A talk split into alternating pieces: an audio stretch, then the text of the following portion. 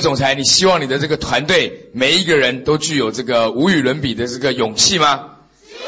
你希望让他们都变成超人吗？你希望他们都能够潜能激发吗？渴望的举手看一下，太太太棒了！那我来跟大家分享一下啊，我是怎么做到的。总共呢，基本上有六个部分啊。今天我跟大家讲的都是一个大原则、大方向性的。只要你掌握了这个原则跟方向性啊，你就可以彻底的激你的团队。第一个，我们要了解到我们的员工需要什么呢？第一个，我们的员工、我们的伙伴，他们需要什么？他们需要被表扬，他们希望他们做好的时候能够怎么样？被表扬、被赞美、被肯定，对不对？如果你在我们的伙伴做好的时候，你没有给他们表扬、肯定跟赞美，那他们会怎么样？那他们就觉得那就没有必要再努力了嘛，是不是？对啊，我做一百分，你也是没有没有跟我说一句话。我做十分，你也的表示也是一样的，那他就没有必要再做得更好了。所以，如果你要激励你的员工的话，你一定要了解到，你的每一个伙伴，他们都希望他们所付出的每一分努力都可以怎么样得到你的肯定。接下来，我们的伙伴跟员工需要什么呢？他们需要被激励，他们需要知道有梦最美，希望相随，是不是？他们希望他们能够有非常美好的愿景，非常有好的目标，公司能够有好的未来。因为良禽择木而栖，是不是？人往高处爬，水往低处流，所以你必须让他们知道公司的目标及愿景，这是非常重要的。接下来呢，我们的伙伴跟员工需要什么呢？他们需要被激励，而且被教育，被教育。啊，这个也是非常的重要，就是你要不断的告诉他们，为什么我们能够做到这一步？为什么我们是怎么走到这一步的？那接下来你该怎么做？你也可以走到这一步。所以呢，原则上呢，我分为这几个部分。第一个呢，是公司怎么起家的。哦，通常我在激励我的伙伴的时候，我会常常去提到我们公司是怎么起家的，我们公司是怎么创业的。待会呢，我也会用我实际的例子来跟大家分享我的公司是怎么起家的，是怎么创业的。因为很多新加入的伙伴，他们并不了解公司是怎么起家的，公司是怎么创业的，对吗？啊，第二个部分呢，我一定会在在激励员工的时候，我一定会跟告诉他们公司的目标以及公司的愿景。啊，公司的目标以及公司的愿景，我想很多的领导人在激励他的伙伴的时候，通常都不会讲到目标跟愿景，因为很多的总裁呢，啊是没有目标跟愿景的，他们只是觉得，因为企业已经从零发展到现在已经很平稳了嘛。我们讲过，有百分之九十五的同行都会在五年内倒闭，有百分之九十九的同行都会在十年内倒闭。为什么他们会倒闭呢？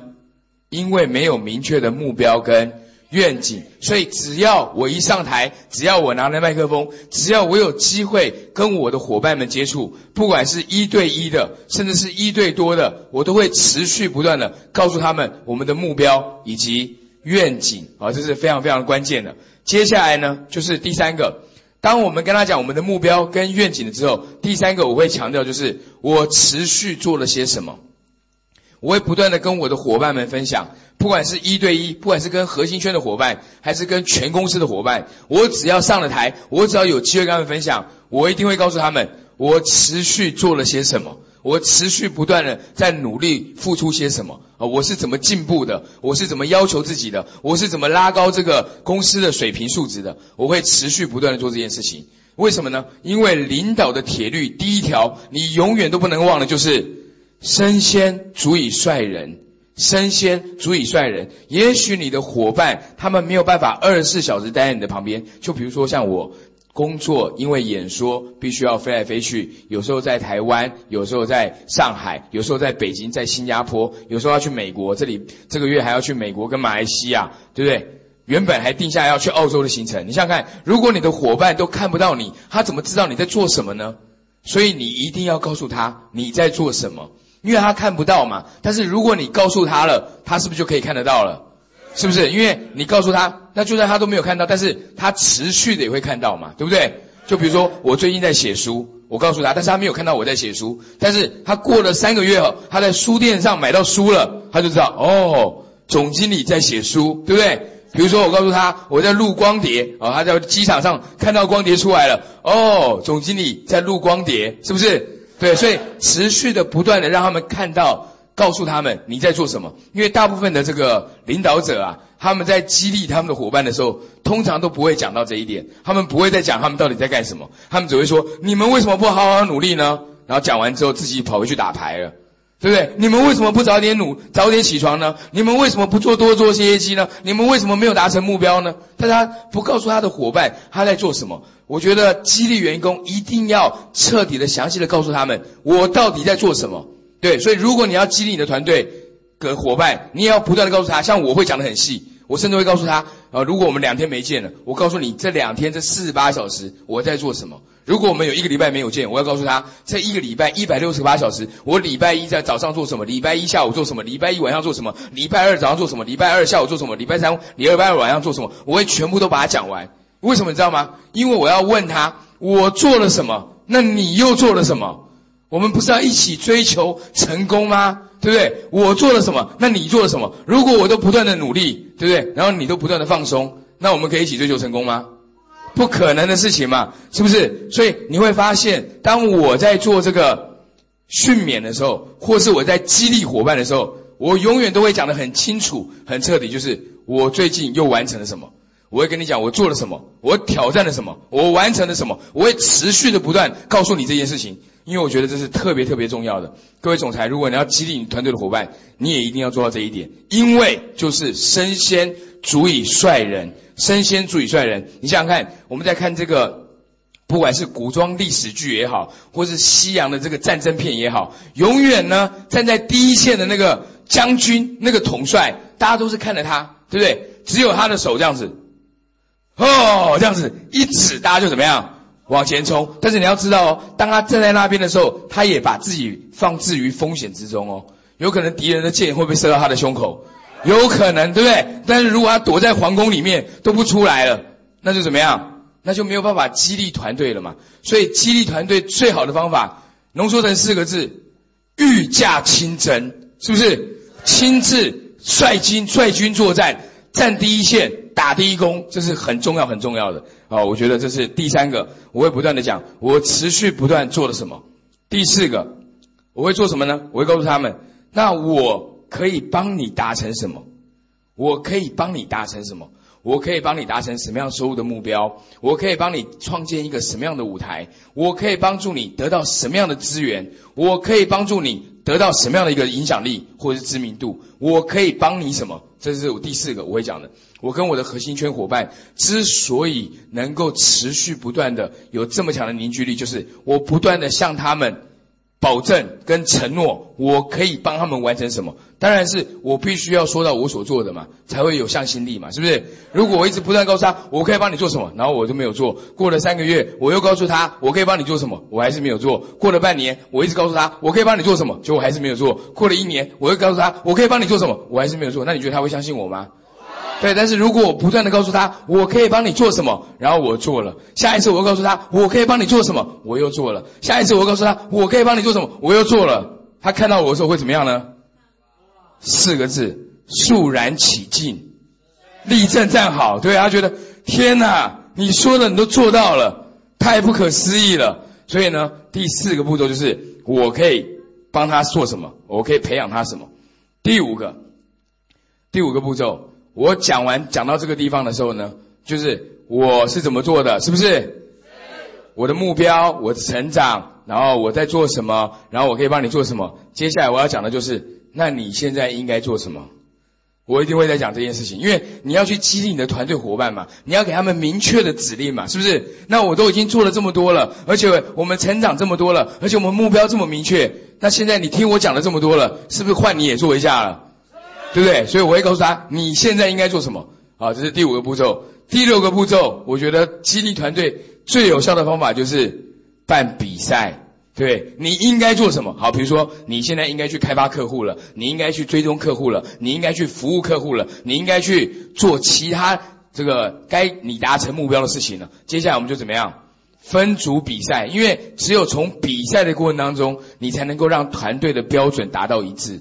因为每一个人都会告诉你他很努力，每个人我很努力啊，我很努力的打电话啊，我很努力的拜访啊，我很努力的研发，我很努力的设计啊。但是努力是没有标准的，是没有标准的，对啊，所以你必须要用结果来导向。所以呢，我总是会办一个比赛，让大家呢从这个比赛过程当中去争取这个荣誉。当然，我所给的奖励肯定也是怎么样，令人感觉实在是太棒了，是不是？啊，就比如说我最近呢，啊，因为我在我的家里财富海景开一个课程，那这个课程呢都是很高端的人的学员来参加的，那他的收费呢是十二万八千八，是不是？那基本上一般的人是没有机会到我家的。比如说最近这一次比赛，我就要看看我们公司里面哪一个最优秀的团队哦，他们是第一名的，我就邀请他来我家做客啊。而且呢，不仅邀请大家我家做客，我还带他去我们这个最棒的会所哦，可以一起来游泳，对不对？哦，一起在里面喝咖啡，你就感觉一下。对，因为像江南春先生，还有一些上市公司的老板，都是我们的邻居，来感觉一下，像这样子的一个人士，他是过着什么样的生活？他住在什么样的房子？他是怎么规划他的这个生命的？像这样子，是不是感觉到很棒呢？啊，我觉得还有一个呢，我还要再帮。最近我还办了一个比赛，就是海外旅游的一个比赛，达成目标的，我们就可以去迪拜享受皇室之旅，是不是？啊，很多人看的迪拜都在哪里看的呢？在杂志上。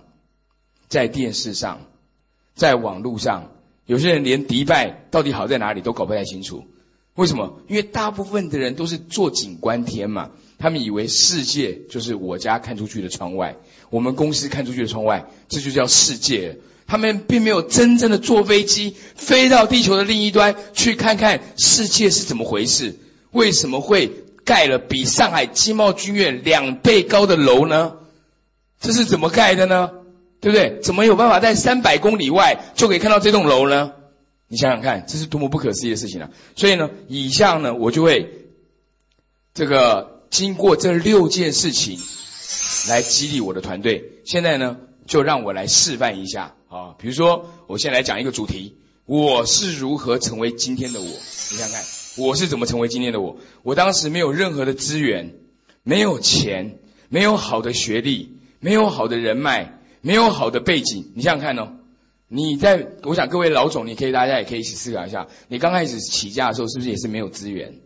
你也是没有钱，是不是？没有好的人脉，没有好的口才，没有好的背景，没有好的关系。刚开始你什么都没有，那你是怎么起来的呢？请问一下你的伙伴知不知道呢？比如说，我是如何成为畅销书作者的？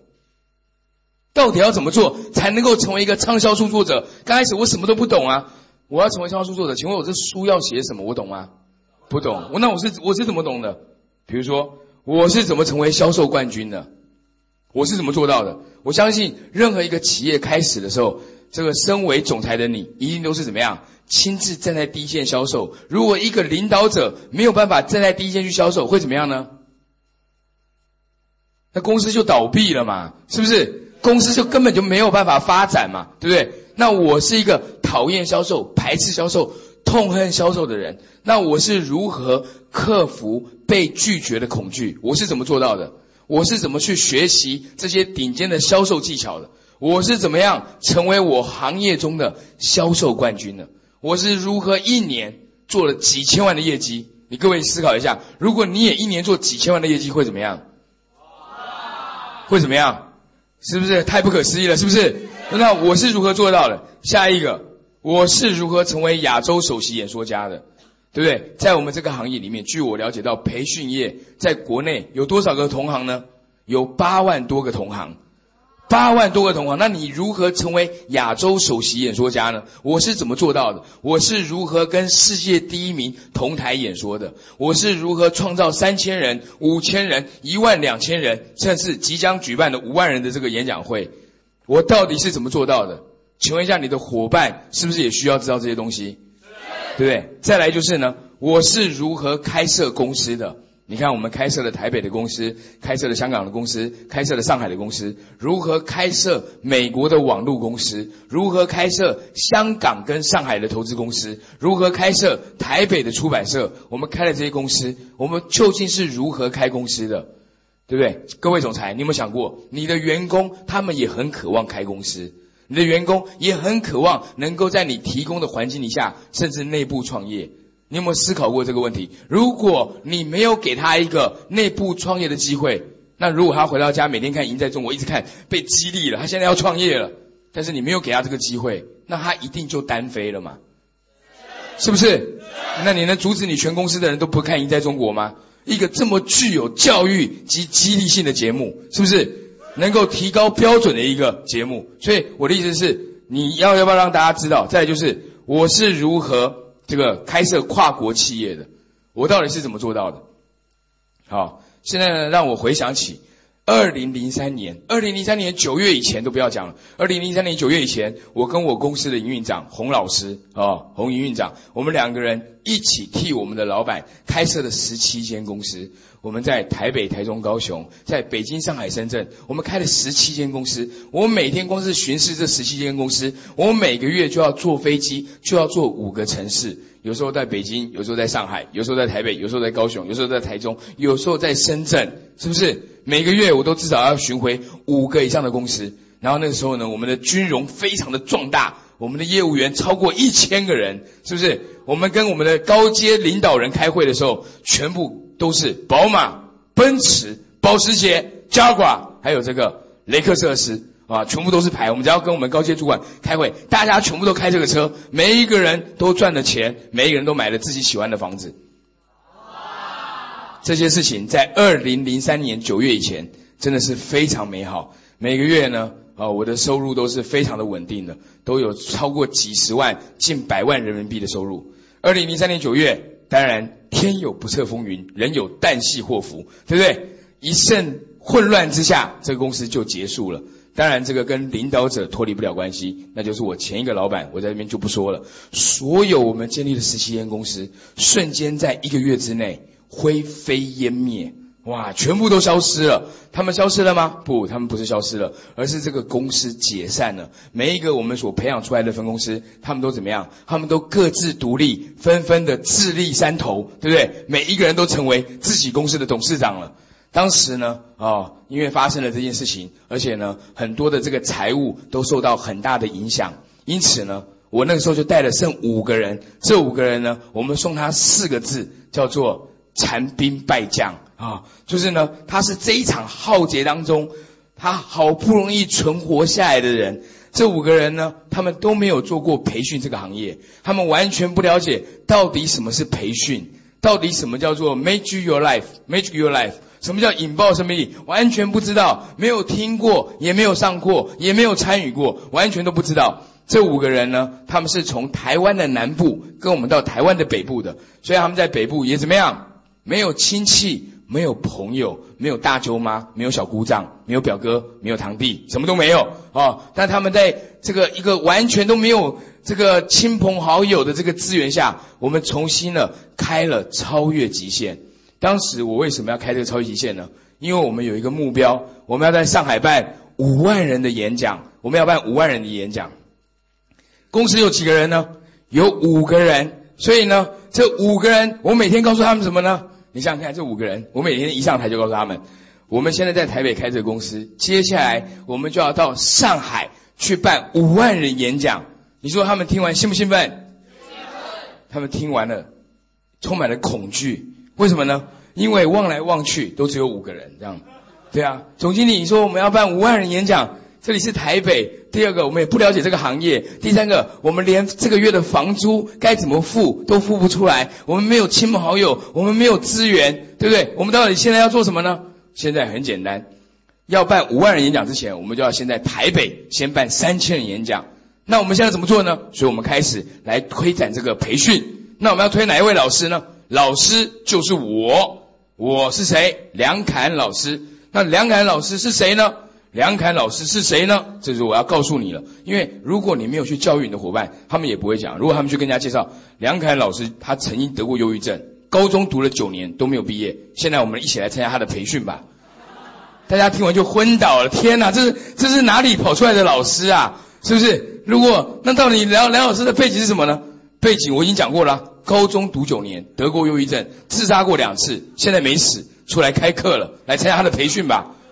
天哪，那这是什么训练啊？对不对？所以他们要重新的来介绍梁凯老师。梁凯老师高中读九年没有毕业，换过五间学校，得过忧郁症，但他现在走出来了，对不对？他开设了十七间公司，一年缔造二十亿人民币的营收，对不对？他培养了上百位伙伴，拥有奔驰跟宝马。梁凯老师向十四位世界大大师学习，并且拿到受证。梁老师他可以教你这个，可以教你这个，可以教你这个。现在梁老师专心的把他过去如何成功打造十七位 CEO 的这个历程来开这个培训的训练。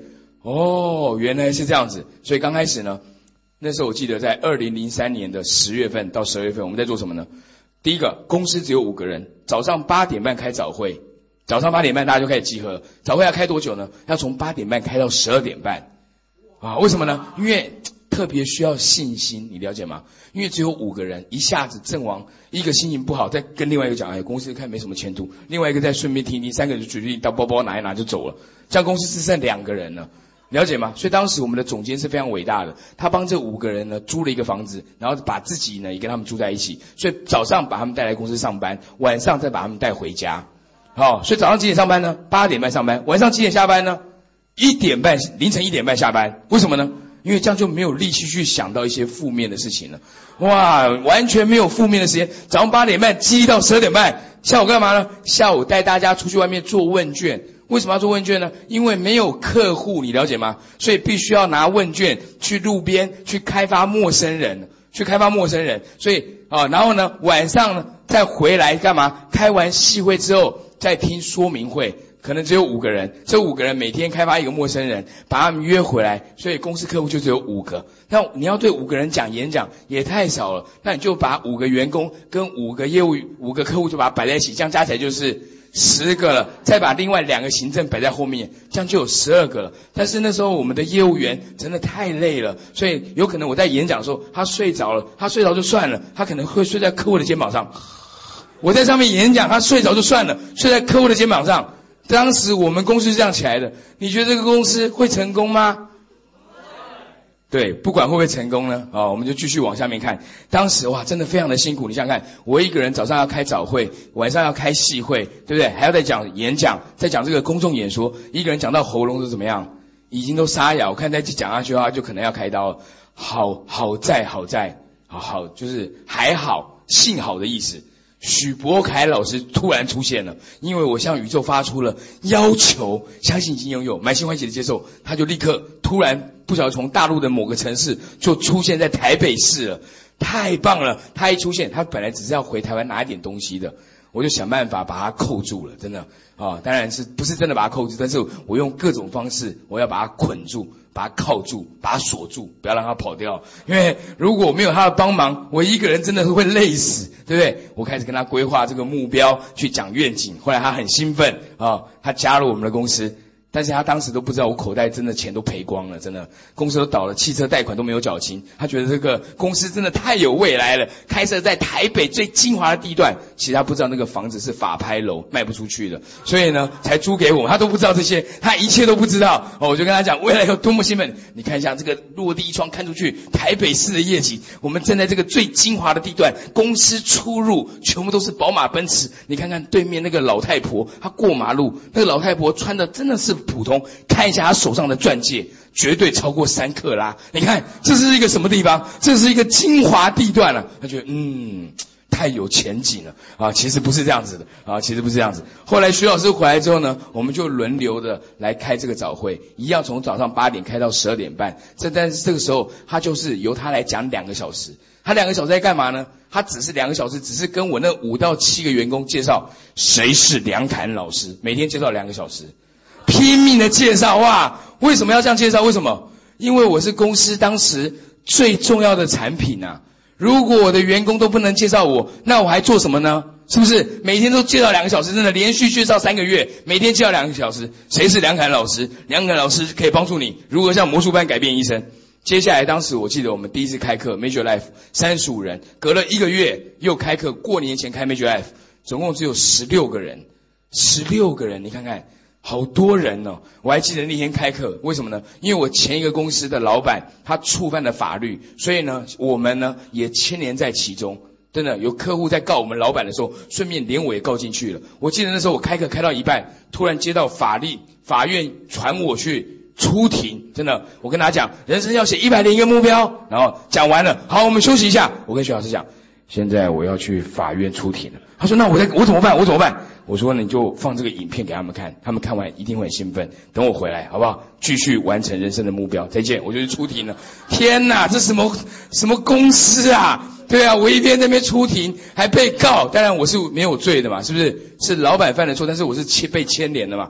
当时就是一个这样情况。我亲自呢开完 Major Life 我们公司最主要的课程之后，我亲自带兵去推广许波凯老师的引爆生命力。第一班就开了五十个人。五十个人，我记得呢，在三个三个月后，我把我公司的课程增加为四个，因为我们本来就要推 Major Life，这是我们公司的主力产品跟引爆生命力。接下来，为了帮助我们的伙伴能够创造收入，我要教他们什么呢？销售。所以我们开了一个课程叫做绝对成交，但是一对一销售又太慢了，所以我们决定要教他们一对多销售。所以我们开了一个课叫做如何公众演说，所以我们又多开了这两课，总共开了四个课程。过了半年之后，我终于站起来了。我们公司的业务员已经到达了二十个人，我的收入再度突破一百万。接下来呢，我当我收入一突破一百万之后，我就立刻拿了这一笔钱，带我在台北的员工立刻坐飞机来上海，参加在上海由汤哈普金先生所主讲的这个顶尖的销售两天的训练。为什么呢？因为我一直告诉他们，未来我们要在上海办五万人演讲。那我每天在那边讲都听了半年了，是不是？他们连上海都不知道长什么样子，他们也不知道在哪里办演讲，所以我就从台北把这一群员工全部都带来上海，我们带他们去看八万人体育馆。我说，你看这个体育馆就是我们要办演讲的地方，大家都觉得哇，好棒！每个人都在那个体育馆面前啊，拍照拍照留念哦。接下来，因为这个，我觉得这个到上海的行程真的是奠定了怎么样？公司伙伴的信心。接下来，因为我们那栋是法拍楼嘛，是不是？我们是在九楼，因为刚好它卖不出去，所以我就把三楼也租下来了，把八楼也租下来了。突然之间，就已经这栋九层楼的大楼，我们就拥有了三层楼。当时我还告诉我们的伙伴，很快的这栋大楼，我们要把它们全部租下来，变成我们的企业总部。哇！我所有员工听完兴不兴奋？太兴奋了哇！这公司太有未来了。接着呢，我就觉得，如果我们只是在台北这边发展，要进军上海是非常不容易的。所以我们开始往新加坡去发展。当时我在觉得，如果我们把公司开到新加坡，我们就变成什么样的公司？跨国公司，我们就是变成发展海外公司的跨国公司。因为我觉得接下来我们要办五万人演讲，我们要办最高端的活动，所以我们要办世界大师的训练。因为只有办世界大事的训练，才能够建立最高端的人脉。因为记得刚开始呢，我们公司那时候五个员工，你知道那些客户从哪里来的吗？真的他们在路上都找不到什么好的客户，所以呢，就是帮他们家漆油漆的，他也把他拉来上课，对不对？还有那个暗恋他很多年都追不到的，也把他拉来上课。对啊，还有很多很奇怪的人，你知道吗？有些人他们已经被我们训练到去超市啊买一包这个买一包。米白米就直接把那个在超市的收银员把它成交，当然来上课了，因为没有办法嘛，因为大家都要活下去，大家都要活下去，所以每一个人都潜能激发了。接下来呢，我们开发了这个新加坡公司之后呢，哦，我带了我们第一次，我记得在二零零四年的九月，我们带了将近一百个人到新加坡参加安东尼罗宾的训练。在那一次的训练里面，给我最大的帮助是认识我们公司现在的策略长陈庭远先生。哇，我们在那个地方，因为他已经在新加坡跟马来西亚做美容业，已经做很多年了。哇，能够参加一个顶尖的训练，认识一个人才，值不值得？很值得。十一月份，我们又带了将近八十个人飞到新加坡参加《富爸爸穷爸爸》罗伯特清崎的训练。啊！我带这一群人去参加训练的时候，我就说要记得好好开发哦。所以我们就办了一个比赛，三四千个人的会场里面，我们带了将近一百个人去，然后立刻在训练完之后，立刻办什么？办演讲，帮大家办复习会，立刻就有有很多新加坡的客户非常欣赏我们，我们就顺便在当年二零零四年，当年在新加坡顺便开了公司。我们开了公司之后，记得在二零零四年年底，我们又做了一件事，我们持续的不断增加公众演说的内容，增加引爆生命的内容，增加绝对成交的内容。这三个课程，我们不仅开了，而且我们都开了进阶班，而且进阶班的价格都在四万块人民币。哇！我觉得我们把我们的水平啊，把我们的客户层次，你想想看，一个人会投资四万人民币来参加你三天的训练，是不是很优秀的客户？是不是很渴望学习的客户？是不是已经开始接近高端的客户？对吗？对，我们开始。然后接下来呢？二零零五年一月开始，我正式邀请陈庭元老师加入我们超级极限团队。刚开始呢，就开始，因为从在他还没有加入之前，我们公司都不懂得做行销。我们都只做推销，一对一的推销，一对多的推销。我们不知道要做行销。从他加入之后，我们就开始做行销了。所以我们开始从广播开始做起。你想想看，如果你会公众演说，那你是要对一百个人演说，还是一千个人演说？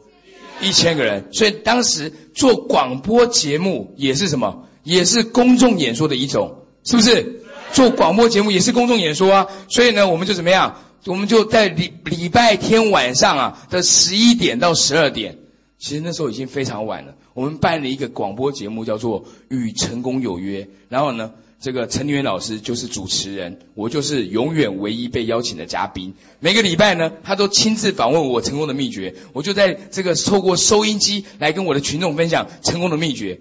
但是因为我的演讲真的太激励了，所以呢，他们十一点到十二点，礼拜天晚上。你觉得他们听完我的演讲，他们还想睡得着吗？绝对睡不着了。所以每天礼拜天晚上十二点，这个节目一播完，就有一堆的人莫名其妙打电话来我们公司。礼拜天晚上十二点多，礼拜天，那因为我想说，这些客户都是怎么样，都是非常精准的潜在客户，赶快叫我们的员工留下来，赶快礼拜天晚上在公司怎么样接电话，喂。他们这是听完太兴奋，都不搞不清楚现在是几点了。好，就是接电话。我们有很多的好的客户，也是来自于这个广播节目，来自于广播节目。接下来，我觉得超越极限。我说要到上海办五万人，必须先在台北办多少人的演讲？三千人。因为大陆有大陆有十三亿人口，台湾有两千三百万人口，所以如果你可以在台湾办三千人演讲的话，那你在大陆就有机会办。对，五万人，所以我就觉得那三千人演讲，那到底要请谁呢？那个时候我们也没有上杂志，只有上广播，也没有出书，也没有接受电视专访，所以我觉得终于有一个机会可以邀请世界销售记录的保持人乔吉拉德先生到台北来演讲。因此，我们就动员了全公司，怎么样？所有的人来推广这场演讲。但是呢，因为一个半月的时间就要推广三千张票。真的是太不可思议了，所以我决定要彻底的激发我们伙伴的潜能。当时我就决定了要办一个海外旅游，这个海外旅游就是拉斯维加斯之旅。我们要带我们公司达成目标的伙伴去美国拉斯维加斯，到那个沙漠当中最美丽的城市，能够听天后席琳迪翁唱歌，能够从一万三千英尺做高空跳伞，潜能激发。我觉得，如果我这二十个伙伴每个人都到拉斯维加斯，从一万三千英尺的高空跳下来，你觉得如果他们连死都不怕的话，他们还会怕被拒绝吗？对，我就觉得那我应该要做彻底做这件事情。但是当时呢，大家都很反对，但是我还是独排众议。我现在呢，事后回想起来，我三年前做的那个明智的决定，如果三年前当时我们没有去的话，可能到今天我们再也不会去了。因为我要让大家，各位总裁，你想看，你跟你的伙伴能够一起出国的旅游有几次机会呢？有两次机会啊，就是这一次跟下辈子啊。如果这一次没有去，那就是下辈子了，真的不会再有下一次了。不要以为机会天天都有，机会只有两次，这一次跟下辈子，所以我们要掌握。这一次，对，所以我带大家去旅游回来之后呢，我们就顺利的把这个乔家的三千人的活动怎么样给办完了。当然呢，我身先足以率人，三千张票，我自己本身大概就卖了两千四五百张，好，把这个活动给办完了。二零零五年的四月，我们呢接管了新加坡公司，我们破了台湾的记录。二零零五月，我的收入正式突破人民币四百万啊，四百万月收入。接下来呢，我一赚到这笔钱呢，我就又把其中大部分的钱拿去代理一位行销大师亚布汉。为什么呢？因为当时我觉得我一定要彻底的开发陈庭远先生的潜能，因为他非常的崇拜行销大师亚布汉。我所以我们那时候在公司都叫他庭远亚布汗。我觉得如果我们可以包这个班，你觉得包一个班有没有风险？你花几百万人民币去请一个大师，如果你没有推满，会怎么样呢？那就是赔钱了，是不是？当时我们公司才刚开始做广播，开始在杂志上写专栏，其实没有太多行销的概念。但是我觉得，如果我们可以包班，花几百万去包亚布汉的话，我为了把这个课推好，我一定要先把他的资料全部都怎么样，彻底的读熟。就是在还没上亚布汉之前，我搞不好就已经把亚布汉东西全部都学完了。因为如果我没有把他东西学完，我推得出去吗？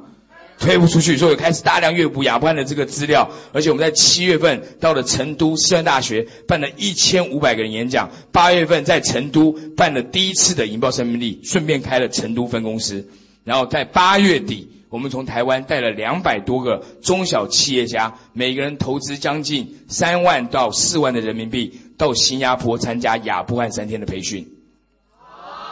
参加完这个亚布汉之后呢，我学到一件事情非常的重要。这个重重点就是呢，重点是什么呢？重点就是出书实在太重要了。当时我都不明白出书为什么这么重要。出书真的太重要了。我回来之后才了解，哦，一个企业家如果没有出书，他就是一个秘密。如果你在台北，你没有出书，那上海人会认识你吗？北京人会认识你吗？东北人会认识你吗？新疆人会认识你吗？对不对？河南、河北、湖南、湖北，所有的人没有人会认识你，所以我就了解到，我要办五万人演讲，我一定要出书。你没有出书，没有去告诉别人的目标，那基本上你就在市场上是个秘密。因此，我就开始写书了。写完书之后呢，我设定一个目标，我不仅要出书，而且我一定要成为百万畅销书的作者。不仅要出书而已，一定要打造。百万畅销书，后来呢？我们出了书，我们打破百万书，不到第一个月，我们就卖了三万本书，啊！接下来呢？我们在全台湾的出租车上面开始卖书，这也是策略长运用亚布万给我们的策略。我们把三千五百个出租车师傅全部变成我们超越极限的外面的推广业务人员，瞬间就多了三千五百个人在帮你卖书，哇！这个书给卖火了，不到半年就卖超过了十万本。然后我们继续办顶尖大师的训练，我们又带团到澳洲参加安东罗宾在澳洲举办的《与命运有约》黄金海岸。哦，然后接下来我们建立了这个销售演讲的电话行销部队。每一天呢，我们让我们电话行销人员每天都打电话去邀约演讲。那个时候我记得我们公司每天都有二十个人去外面演讲。你想想看哦。如果每一个人去外面演讲，听众是三十个人，二十个人每天在外面演讲，每天开发几个六几个潜在客户，六百个，那一个月二十天是几个潜在客户？一万两千个潜在客户。你想看，如果你公司每个月都能够多出一万两千个潜在客户，你公司的成长会有多么迅速呢？非常的迅速。接下来呢，我们就接着办的这个。约翰库迪斯无腿超人演讲，这一次我们办的就不再只是三千人，这一次我们要挑战一万两千人，我们也顺利的在一个月之内达成了这个任务。或许你你没办法想象啊，我们是每天凌晨四点半集合的，每天凌晨四点半开会到凌晨六点半，开完之后全公司的伙伴到全台湾去演讲做销售演讲，每天都这样子。不可思议啊！真的，你说到底是怎么达成在这么短的时间内推广的呢？可以，如果你有办法，各位总裁，你可以把你的公司员工每天凌晨四点半集合，我相信你也可以做得到的。就怕你现在先把你自己家人集合吧，搞不好你家人都没办法集合，不要说你全公司的伙伴了。我们达成这个目标之后，我们就开始开始呢进来怎么样？上海筹设拍摄上海公司。二零零六年九月，二零零六年十月。我们开设了啊，这个台北的投资公司。二零零七年三月，我们第一站进军上海的时候，我们就邀请到全世界最畅销书的作者马克·安森先生，在上海最高级的酒店金茂君悦酒店，举办了一个为期四天、价格将近八万人民币的亿万富翁制造机的训练。有超过两百，将近两百五十个企业家的参与，那就是我们进上海的第一站。二零零七年四月，我们在台湾的台北小巨蛋办了一万两千个演讲，面对二十个国家的人，我们的演讲被翻译成七种不同的语言，并且我们也制作长达将近半年多的电视节目，每一个礼拜我都在电视上面演讲。二零零七年的七月，我们在上海举办了罗杰道师谈判大师的训练。二零零八年的一月，我们把这个谈判训练办在广州、上海、北京，在一个月的时间之内，我们把广广东省，包括上海这个长江三角洲以及渤海区海湾三个地方的重要的客户，我们都让他们知道了亚洲超越极限进军进军大陆。接下来呢，在二零零七年的十月，我在我上海的家里财富海景开了一个高端人脉的课程，叫做财富海景打造企业上市计划。我们开始帮助很多的企业家开始来上市。我今天为什么要来跟大家分享一下，分享这个我们的过程呢？还记得刚刚你们听到我讲什么吗？刚刚我是怎么样讲？我只有带着五个业务员。刚开始完全不了解培育这个行业，我不知道你有多渴望成功，我不知道这样的一个故事对你有什么样的感触。各位老总，如果你也能够跟你的伙伴分享，对不对？你的公司从刚开始从零开始，没有任何的资源，没有任何的资金，是不是？没有任何的这个人脉，那你们是怎么开始白手起家的呢？你们是如何白手起家？如何开始建立一个小团队？对不对？如果你有一个员工听到你讲这些内容，就他还感觉到很困的话，那那个员工肯定不是你未来要重视的人才。照理来讲，你的每一个伙伴听到你讲完这个过程，他们会感觉怎么样？他们会觉得，天哪！没想到竟然可以化不可能为可能。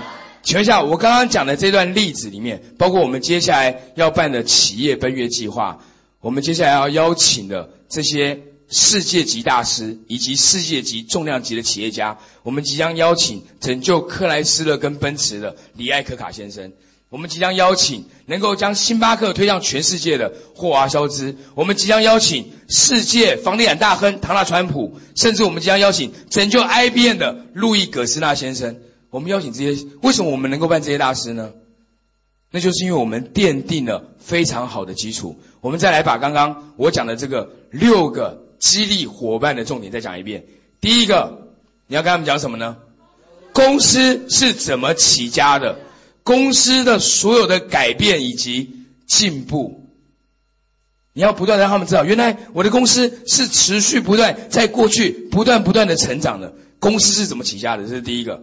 第二个，公司的目标及愿景，公司的目标及愿景，就好像我们现在要办这些世界大师，以及我们即将在香港挂牌上市的公司，这些都是公司的目标及愿景。公司即将要培养出月入十五万的超级业务员，公司的目标及愿景，公司要办哪些破世界纪录的活动？下一个是什么呢？我持续不断的做了什么？那我持续不断做了什么呢？我觉得我持续不断的做三件事情。第一个，我持续不断的大量的学习。我从开始不懂得经营这个公司，不懂得管理公司，我开始大量的学习。从开始我不懂得行销，不懂得谈判，我开始大量学习。从开始我也不懂得如何开设投资公司，如何去跨两岸三地，我开始大量的学习。第二个。我开始身持续的身先主义率人，我持续的不断的站在第一线，持续不断的迈进，持续的培养公司超级的业务员，自己也持续不断的销售，打造团队。第三个，我持续不断的吸引顶尖的人才加入这个公司，持续的不断，包括我们现在在上海不断的办全国战略伙伴会议，跟其他的这个怎么样，其他的企业来做合作。所以这是第三个。第四个，我讲到什么呢？我可以帮你什么达成什么，培养什么，可以帮你达成环游世界的梦想，可以帮你达成成为畅销书作者，可以帮你达成拥有自己的舞台，成为演说家，可以帮你达成分公司负责人，可以帮你达成能够透过投资、透过复利，能够成为千万甚至亿万富翁。